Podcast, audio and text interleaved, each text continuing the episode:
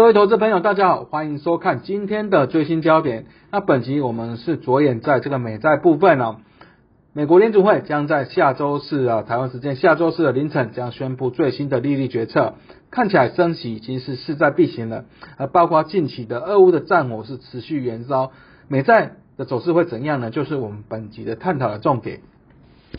那我们直接看到在结论部分呢，其实呢，在受惠于整个疫苗的接种的普及，以及说在各国的货币政策还是相对宽松之下呢，整个全球经济是延续在二零二一年这个强劲复苏的力道。那以 IMF 预估了美国在今年的经济成长大概还是有十 percent 左右。那不过呢啊，通膨问题还是持续了。我们看到美国一月份的 CPI 年增率是达到七点五 percent，这边是四十年来的新高。那战争在俄乌战争部分哦，但包括一些我们看到近期轻原油或是小麦。农粮等些这些大宗物资是大幅的走高，这边会让通膨的压力是有增无减，不过也可能削弱经济的动能呢。所以我们认为在费的三月份的预期会升息，不过幅度应该就是一码。而近期殖利率呢，在通膨或是说一些啊升息的预期之下，呈现温和的上涨。那不过啊，也在直立曲线趋于扁平化之下，我们认为美债后市是一个承压的状况。那我们回顾一下，在美国十年在直立呃这个美债的走势啊，那在十月这边呢，美国联储会是宣布 taper，加上当时的美国面临有债务危机的风险，但后来这个风险解除了，在当时的美债是呈现走低。从去年十二月下旬之后呢，费的立场转为偏鹰哈，那甚至在升息啊这啊步调调到三码啊，全今年部分再调到市场。啊，之前预期啊，甚至预期今年有六到七码这样的升息空间呢，使得美债呢涌现明显的卖压，而一直到近期呢，这个俄乌冲突甚至俄乌战争呢开打，那使得整个避险情绪上升了，才带动美债呈现一个止跌反弹哦。那以 IMF 来说呢，是将啊一月下旬将全球经济成长率有四点九 percent 下修到四点四 percent 了，那主要反映在供应链瓶颈的问题啊，疫情复燃啊，通膨等等的因素。那不过整体这个经济呢，如果以这个去年基期已经很高的状况呢，今年还有四点四 percent 呢，代表整个经济状况还是比较偏正面的。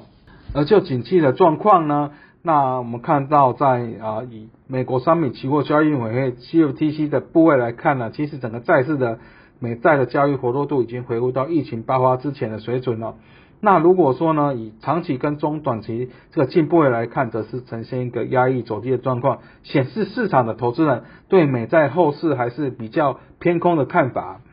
而在啊全球央行的政策部分，其实包括英国央行啊，这边在去年十二月是升息啊，将啊从零点一 percent 啊升到零点二 percent，那二月份再升到零点五 percent，并且呢宣布是缩减 QE 的动作。而加拿大呢，则是在三月初呢将利率从零点二 percent 调升到零点五 percent 了。这是主要国家啊其中两个升息的部分。那美国部分啊这边呢啊，当然我们知道从一月开始是加速 taper，那这边呢在三月部分呢预期就会进行啊升息的动作，启动所谓的升息循环。下半年甚至有缩表的啊宣布哦。在欧元区跟日元这日本这个两个哦啊，在经济体制或是通膨比较差的部分，目前还是一个负利率的水准。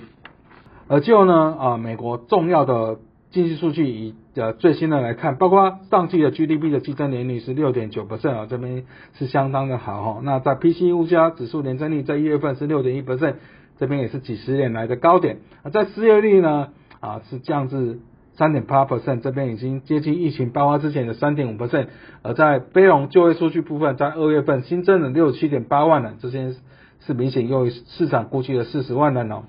那所以在其实，在一月份的贝德决策就已经决定了啊，其实呢啊认为呢就要搞暗示呢，其实就要启动升息循环。以鲍威尔谈话来说，支持三月份升息，那也而且呢不排除每次利率会议都会升息。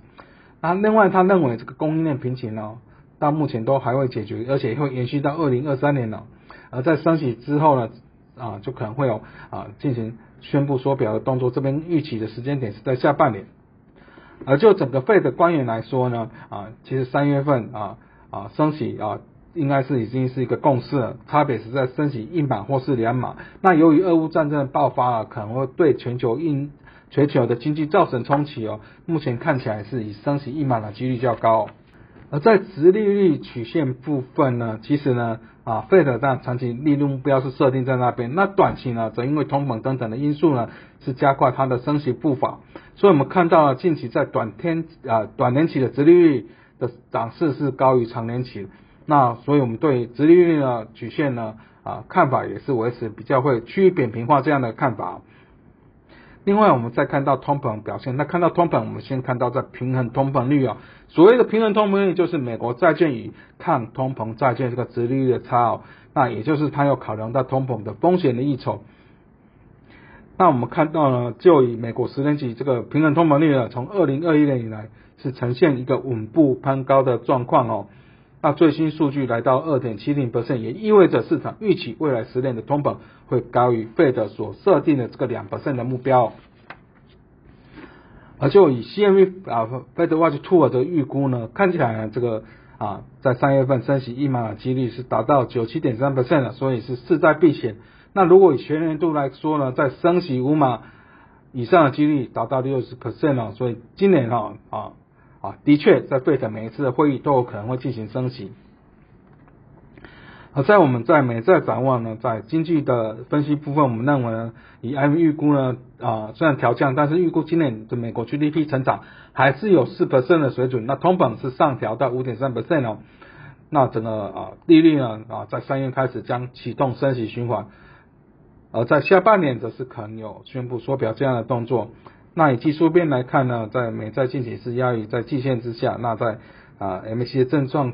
柱线呢是呈现略前状况。那如果我们是在一月号啊，在美国十年期债券期货呈现死亡交叉的时候进场做空哦，在三月一日进行平仓，则获利可以达到两千一百八十七点五美元，这是每口。